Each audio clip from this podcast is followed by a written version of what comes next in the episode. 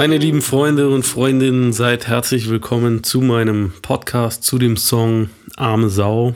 Und äh, dieser Song ist ein Song, der sich mit der psychischen Gesundheit auseinandersetzt.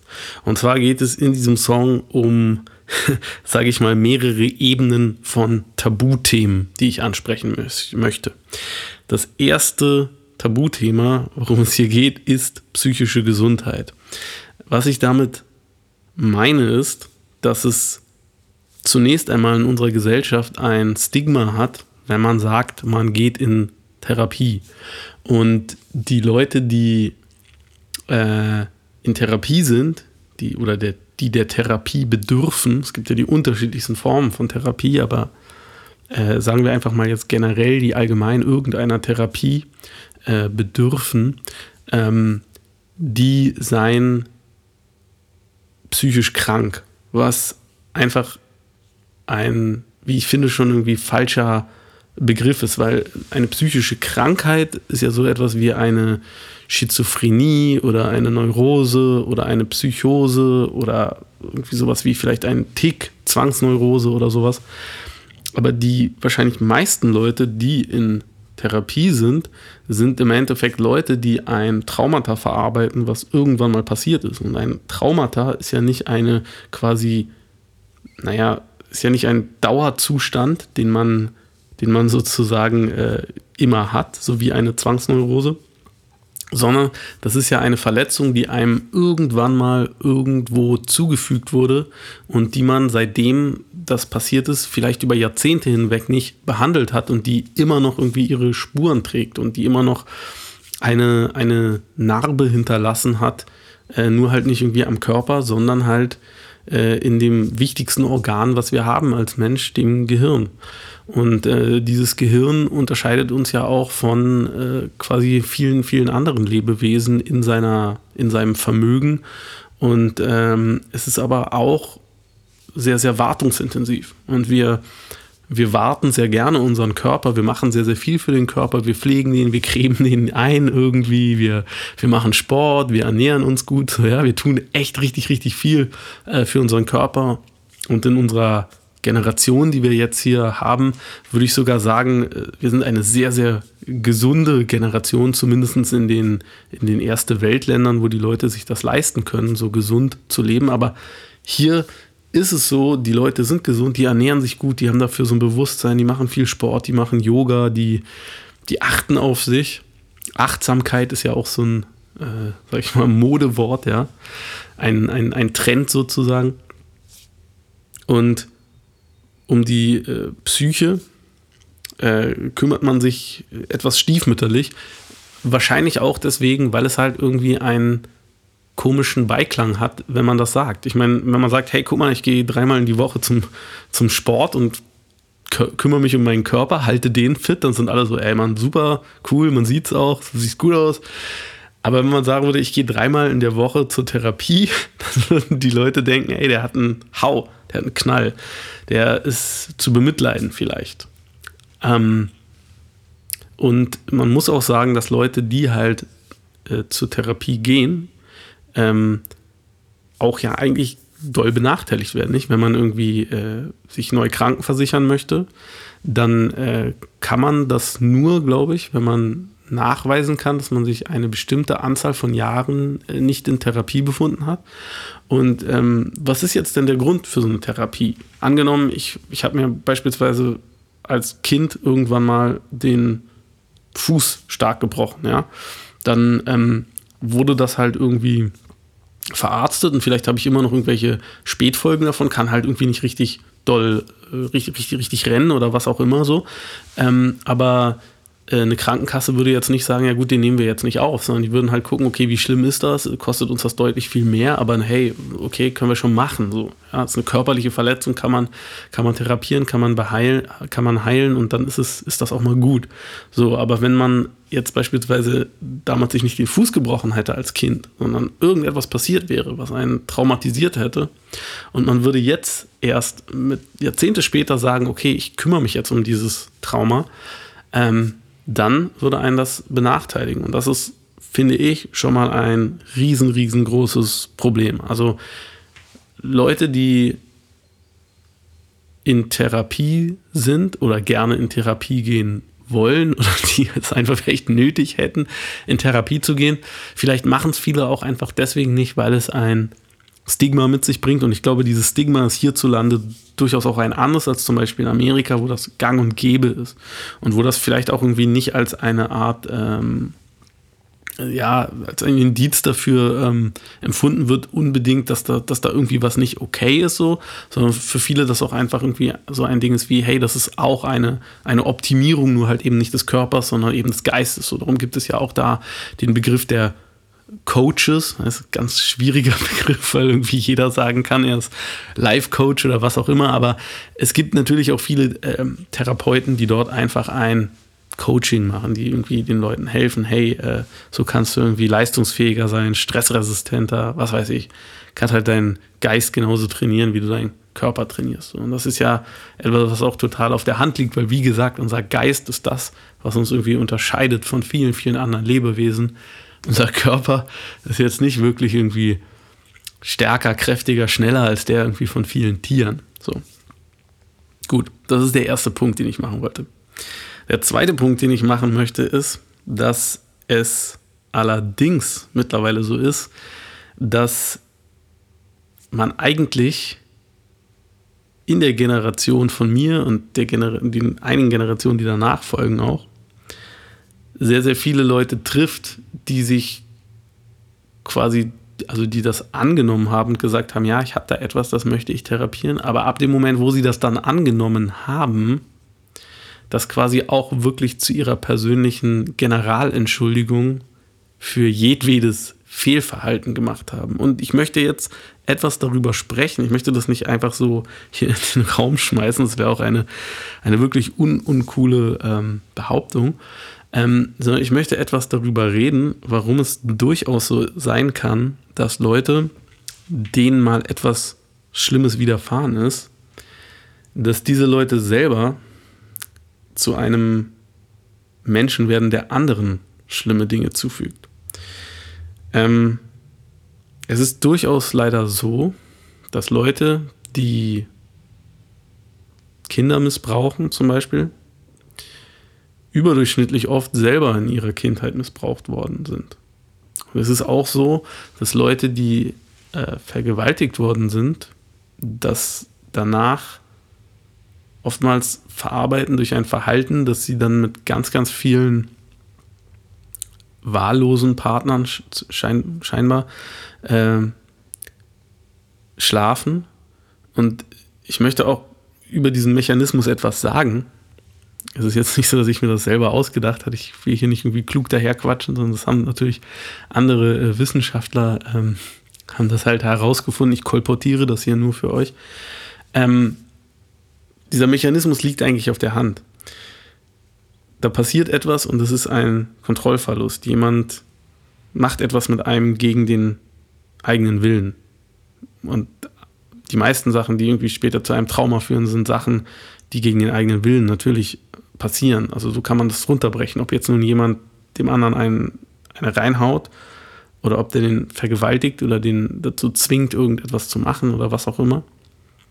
Er zwingt ihm seinen Willen auf und die Person verliert die Kontrolle. Und im späteren Leben ent entwickelt die Person einen Mechanismus, um sich die Kontrolle wieder zurückzuholen. Und wenn jemand vergewaltigt worden ist, also sozusagen er Sexualität aufgezwungen kriegt, ohne das zu wollen, dann ist es ein total naheliegender Mechanismus, dass er danach möglichst oft ein Szenario konstruiert, wo er derjenige ist, der sagt, okay, jetzt bin ich der Entscheider und ich habe die Kontrolle wieder darüber und ich entscheide jetzt, einfach hier mit dieser Person zu schlafen. Und dann macht er das danach oft mit ganz, ganz vielen anderen Personen, einfach deswegen, weil es ihm jedes Mal hilft, über dieses Trauma, über diesen einen Kontrollverlust hinwegzukommen oder über die vielen. Aber das Prinzip ist klar und es ist leider auch halt dann ein Prinzip, dass Leute, die mal richtig, richtig schlimm verletzt worden sind, irgendwann dann dazu neigen, andere Leute zu verletzen. Vielleicht auch gar nicht aus einer Boshaftigkeit heraus, von wegen so, ey, mir hat jemand wehgetan und ich möchte jetzt mit jemand anderem genau das Gleiche machen. Ich glaube, die, diese Leute, die wollen das natürlich bewusst auf jeden Fall nicht. Aber es hilft, es hilft ihnen halt, mal irgendwie die Rollen zu tauschen. Von einem Opfer, dem das auch quasi immer wieder bewusst gemacht worden ist oder dem das sozusagen erlaubt worden ist, zunächst mal irgendwie das zu sich, sich so zu empfinden. Ja, das ist ja irgendwie oftmals ein, oftmals ein, ein langwieriger Prozess, dass jemand das erstmal irgendwie Jahrzehnte später erkennt, okay, was ist damals passiert. Und dann wird ihm das halt irgendwie bewusst und er sagt dann, okay, jetzt nehme ich das erstmal an, was da irgendwie passiert ist und dann kann das halt irgendwie umgedreht werden. Und das ist eine, eine schlimme Sache. Und in diesem Song Arme Sau geht es um eine toxische Beziehung, wo genau so ein Mechanismus passiert. Da ist ein Part, der eine Partner, nämlich derjenige, der den Song erzählt, ist ein normaler, starker, in sich ruhender Mensch, der natürlich das mitbringt, was man uns als eine der christlichen Grundtugenden anerzogen hat, nämlich Barmherzigkeit, also Mitleid und Hilfsbereitschaft. Und der andere Partner, das ist jemand, der ist ein Mensch, der eine Opfervergangenheit hat. Dem ist mal was Schlimmes passiert. Das ist ein schwacher Mensch und er hält damit auch nicht hinterm Berg. Und natürlich freut man sich als starker Mensch, wenn man dann sagt, hey, es ist für mich kein Problem, ich helfe dir gerne. Es ist die, man könnte jetzt natürlich irgendwie dem starken Menschen irgendwie unterstellen, ja, du machst das, um dich irgendwie geil zu fühlen, aber ich würde einfach mal sagen, die meisten Leute, die helfen, die machen das nicht irgendwie, weil sie daraus so eine äh, ja, Coolness-Pluspunkte oder Karma-Pluspunkte irgendwie, ähm, äh, sag ich mal, kriegen, schon gar nicht, wenn das ja meistens irgendwie in einer Beziehung, also sozusagen hinter verschlossenen Türen stattfindet, das merken ja wahrscheinlich die meisten Leute draußen gar nicht, wie sehr man seinem Partner jetzt hilft oder dem nicht hilft oder wie auch immer, sondern die machen das halt einfach, weil es ihnen leicht fällt und weil sie die Person, die sie da mögen und auch lieben natürlich, weil sie wollen, dass es der gut geht. Und jetzt verlagert sich halt diese Beziehung halt sehr, sehr schnell dazu, dass halt der eine ist immer der Starke und umso mehr der hilft, umso stärker wird er. Und der andere ist halt der Schwache, der hat halt diesen Opfer-Background, dieses Trauma, was er mit sich rumschleppt und ob das jetzt nun sein Partner weiß oder nicht weiß. Und der wird halt immer schwächer und es wird ihm immer bewusster, wie, wie, wie, wie sehr er sozusagen dauernd Hilfe empfängt. Und das provoziert natürlich über die Zeit irgendwann einen ungeheuren äh, Groll und lässt ihn minderwertig fühlen. Und ob er das nur will oder nicht, wird er irgendwann sozusagen sauer auf die Person, die ihm da so viel hilft. Einfach weil die ihm ja jedes Mal sein ihr eigenes äh, Unvermögen vor Augen hält. Und nun kommt es halt irgendwann zu einem Punkt, wo dann diese schwache Person, die starke Person, unweigerlich verletzen will. Einfach, weil sie dauernd vorgezeigt kriegt, wie schwach und wie erbärmlich und, und hilfebedürftig sie ist. Jetzt ist es halt so, dass wenn dieses, wenn dieses, wenn das beispielsweise ein Paar wäre von zwei Jungs, die sich irgendwie streiten wollen, äh, weiß nicht, in der Schule oder so. Und du siehst halt irgendwie, das sind Leute, die sind irgendwie auf einer Augenhöhe, so, die sind beide auf Krawall gebürstet und die checken sich jetzt halt irgendwie ab. Ist der andere, ist der größer als ich? Oder ist der genauso groß? Ist der genauso stark? Ist der genauso erfahren? Man, wenn zwei Leute sich in der Regel irgendwie streiten wollen oder miteinander kämpfen wollen oder so, dann, dann suchen sie sich im Endeffekt einen, einen Gegner, mit dem das halt irgendwie ein wirklicher Kampf sein kann. auf der gleichen Ebene. Aber hier ist es ja klar, es kann kein Kampf sein, der irgendwie gleichberechtigt ist. Der eine ist ganz, ganz stark und der andere ist halt ganz, ganz schwach. Jetzt muss halt der ganz, ganz Schwache, muss sich halt irgendwie an dieser starken Person einen Punkt suchen, eine Schwachstelle rausfinden, wo er es schaffen kann, dem einen Schmerz zuzufügen. Und das hat halt irgendwie jeder Mensch leider. Auch die ganz, ganz starken Leute haben halt irgendwie einen Schwachpunkt. Und dieser Schwachpunkt wird schon so ein bisschen in dieser Beziehung eigentlich angedeutet, in der Regel dadurch, dass das ja eine Person ist, die hilfsbereit ist, die darum auch irgendwie Mitleid haben muss und irgendwie empathisch sein muss. Sonst würde sie ja nicht helfen. Und jemand, der empathisch ist, der hat mit Sicherheit irgendwo mehrere Knöpfe, wo man nur draufdrücken muss, damit er sich richtig, richtig, richtig beschissen fühlt. Und das ist genau das, was diese schwache Person macht. Die checkt das aus und guckt halt, okay, wo hat der halt mal irgendwie eine Stelle? Und dann bleibt ihr ja nichts anderes übrig. Sie kann ja nicht sozusagen, also wenn man jetzt bei dem Bild von zwei Leuten, die sich körperlich miteinander prügeln, kann man ja nicht, kann, kann die sich ja nicht vorhin hinstellen und die mal einfach irgendwie eine Gerade reinzimmern. So, das geht nicht, weil die einfach nicht beide boxen miteinander, sondern die haben unterschiedliche Sportarten. Die starke Person, die will boxen, aber die kleine Person, die schwache Person, die muss halt irgendwo einen fiesen Dolch in den Rücken stechen, sonst, äh, sonst kriegt sie ihren Gegner nicht auf den Boden. Und das ist das, was ich hier ähm, beschreibe. Ich, ähm, ich glaube, dass das eine, eine Geschichte ist, eine toxische Beziehung, die exemplarisch ist für ganz, ganz viele Beziehungen heutzutage. Ich glaube auch, dass es ähm, große Probleme gibt ähm, mit einem Rollenverständnis in Beziehungen heutzutage. Und das will ich jetzt hier in diesem Teil noch ein bisschen ausführen. Ähm, wir haben natürlich immer noch äh, es gibt immer noch äh, da große ähm, Probleme. So, ja, ich will jetzt nicht darauf eingehen, das wäre ein anderes, längeres Thema, aber es ist ein Thema, womit ich mich auch natürlich äh, beschäftige. Und ich habe zwei Kinder, eine Tochter, einen Sohn. Und ich finde es richtig, dass man heutzutage den Mädchen immer sagt, hey, weißt du was? Du kannst alles werden. Du kannst nicht nur das werden, was irgendwie noch vor einigen Generationen man den Mädchen gesagt hat, was sie werden können, nämlich vor allen Dingen Hausfrau.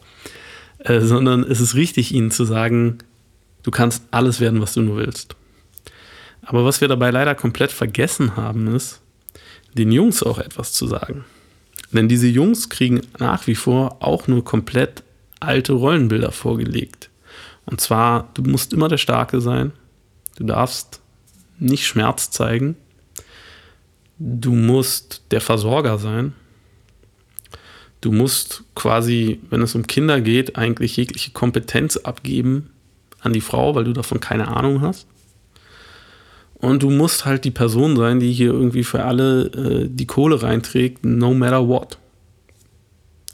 Weil dieses Bild, dass es quasi irgendwie der Mann ist, der die gesamte Familie zu versorgen hat, das gibt es auch irgendwie noch nach mehreren Generationen Feminismus.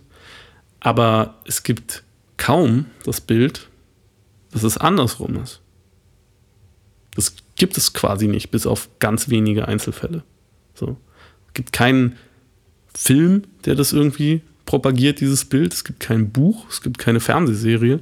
Es gibt einfach wirklich so gut wie kein äh, Beispiel dafür, äh, wo die Frau der Versorger einer ganzen großen Familie ist und alle das gut und richtig finden und sagen, ja, genau so muss es sein. So, und das ist halt ein, das ist halt ein Problem für die Jungs auch. Also Frauen haben auch genug, genug Probleme. Wie gesagt, darauf will ich gar nicht eingehen, aber ich will damit einfach nur sagen, wir gehen in diese Beziehung heutzutage mit Rollenbildern herein, die einfach problematisch sind, auch für die Jungs. Und ähm, wenn jetzt ein Junge reingeht mit seinen ganzen eingeimpften Sachen von wegen, hey, ich muss immer helfen, ich muss immer der, muss immer der Ritter in glänzender Rüstung sozusagen sein, ich muss immer der, der Gentleman sein, der Kavalier, der Starke, ich darf nicht irgendwie schwach sein und so, dann ähm, ist das durchaus etwas, was zu Problemen führen kann. Und auf der anderen Seite haben wir meiner Meinung nach eine Art, äh, ein bisschen ein Defizit darin, uns zu definieren in einem bestimmten Alter. In den, in den 20ern, die ein Jahrzehnt sind, wo man früher eigentlich schon irgendwie wahrscheinlich Anfang der 20er geheiratet hat, dann halt irgendwie in diesem Jahrzehnt irgendwie groß geworden ist, auch als Familie, man Kinder gekriegt hat, man beruflich sozusagen den Erfolg gebaut hat und so, den man dann in den 30ern irgendwie noch weitergeführt hat. So, das ist heutzutage ist das das Jahrzehnt, was die Leute in der ersten Welt zumindest, die sich das leisten kann, ähm, sucht zur Selbstfindung. Und das ist auch etwas, was ich jetzt gar nicht irgendwie beurteilen oder verurteilen will. Ich will einfach nur sagen, dass es so ist. Und in diesem Jahrzehnt suchen die Leute ein Motiv, wer sie sind. Viele finden dieses Motiv nach wie vor in so einem klassischen Ding, dass sie es über ihre Tätigkeit definieren. Die sagen, das ist mein Beruf, das bin ich.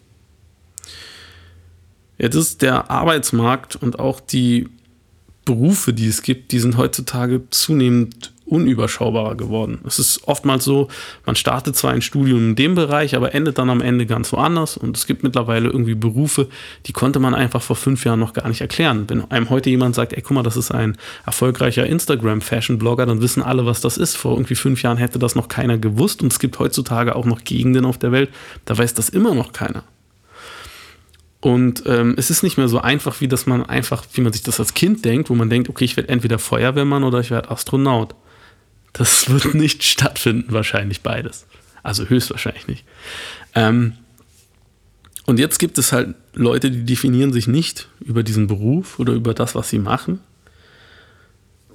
oder über ihre Weltsicht oder so, ja, ähm, sondern die definieren sich über ein Trauma. Und dieses Trauma und dieses ganze, dieser ganze Nimbus, der damit einhergeht, der wird dann im Endeffekt schnell zu einer Generalentschuldigung dafür einfach, ja, wie soll ich sagen, ein bisschen, ein Stück weit sich gehen zu lassen, ein Arschloch zu sein und nicht an sich zu arbeiten. Weil man hat ja immer wieder diese Entschuldigung. Und das ist ein weiterer Unterschied von psychischen Verletzungen zu körperlichen Verletzungen. Bei einer körperlichen Verletzung ist es immer so, dass man sagt, ja gut, aber du hast dir das Bein gebrochen, jetzt ist es ja wieder geheilt. Und dann gibt es halt Leute, die sagen, okay, naja, diese eine Verletzung, die bleibt halt für immer. Und dann akzeptiert man das. Aber bei einer psychischen Verletzung oder bei einem psychischen Trauma wird in der Regel eigentlich fast immer angenommen, dass das auch für immer so bleibt. Und das ist absolut falsch, weil das wenn das sowieso für immer so bleibt, dann bräuchte man auch gar nicht irgendwie zur Therapie gehen. Dann wäre irgendwie die gesamte äh, Sparte irgendwie der ähm, Psychologen und ähm, Psychiater mitunter halt eigentlich relativ ähm, ja, unerfolgreich bis obsolet. Es ist natürlich so, dass diese Leute daran arbeiten, ein Problem zu erkennen, das zu bearbeiten und das halt so gut es geht äh, einzudämmen oder zu beseitigen. Und ich würde sagen, sie sind damit auch wahrscheinlich oft sehr, sehr erfolgreich. Und es ist einfach schlimm, wenn, und auch nicht richtig, äh, wenn Leute über Jahre hinweg sagen, ja, aber hey, ich habe halt hier irgendwie diese eine Sache, du weißt. Und das ist, ist, ich will gar nicht irgendwie abstreiten, dass das irgendwie oftmals wirklich was ganz, ganz Schlimmes oder was Hochdramatisches sein kann.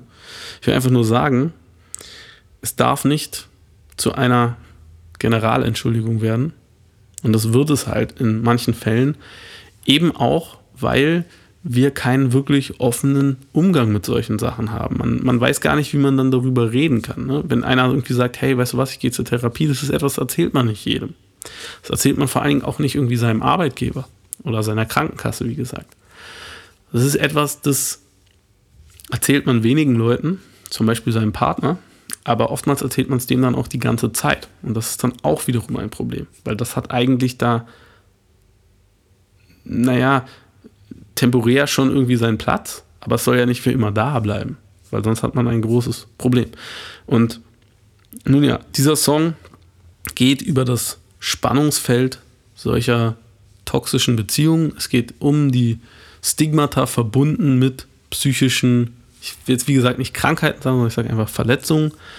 Und ähm, ja, ich äh, hoffe, dass nicht so krass viele von euch jetzt sagen, ja, genau das kenne ich auch, weil das wäre natürlich irgendwie schlecht, wenn es das so oft geben würde. Ich befürchte aber, dass relativ viele das sagen, ähm, weil es meiner Meinung nach in dieser Gesellschaft, in der wir leben, äh, eines der äh, großen, ähm, nicht wirklich öffentlich diskutierten äh, Probleme ist. Und darum auch so schwierig einzuschätzen. Ähm, ja, vielen Dank, dass ihr zugehört habt. Das geht äh, beim nächsten Mal natürlich weiter mit dem nächsten Song. Äh, bleibt gesund, passt auf euch auf und ja, Dankeschön, dass ihr da wart.